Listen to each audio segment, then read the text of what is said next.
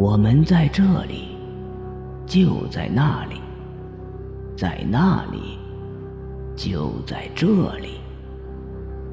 回想起德川康介的话，方墨紧张起来，连续做了好几个深呼吸，才让自己平复下来，但仍然无法抹去心中德川康介的那个暗示。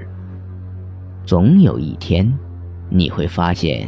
我们所在的世界和潜意识世界是完全相通的，会有这样的一天吗？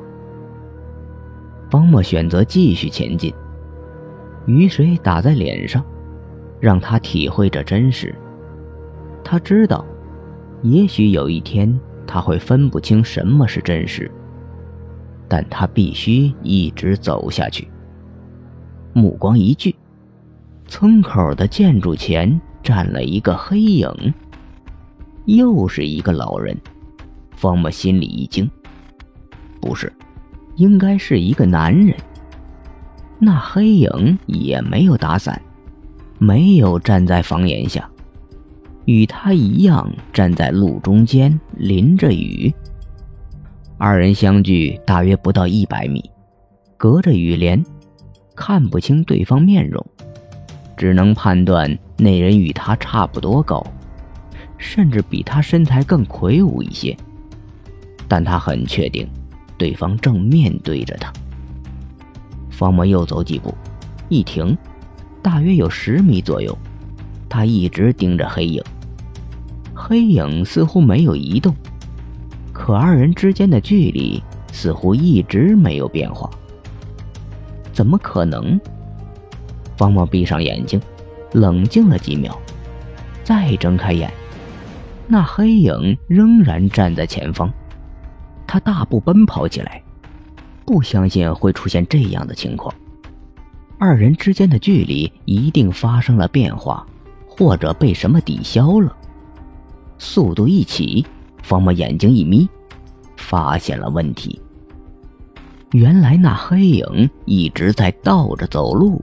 保持着二人的间距。因为雨势较大，路上积水不浅，他前进时基本观察不出黑影在倒退。但方墨一跑起来，黑影立马暴露了，倒退了几步，显然发现自身速度跟不上方墨，选择转身而跑。方墨紧跟而去，二人在雨中展开追逐。黑影一转，拐进一条小巷子，方墨也跟着转进了巷子里。巷子里又分出几个路口，每个路口后面纵横交错。方墨四面环视，丢了黑影的踪迹，随意选择一条小路继续追下去。半天没见到人，刚想放弃的时候，身后一个路口传来一声。咯吱的声音，有扇门开了。他立马返回路口，顺着声音寻去。一排四户人家都大门紧闭。他扫了一眼，目光落在一户门口的水坡上。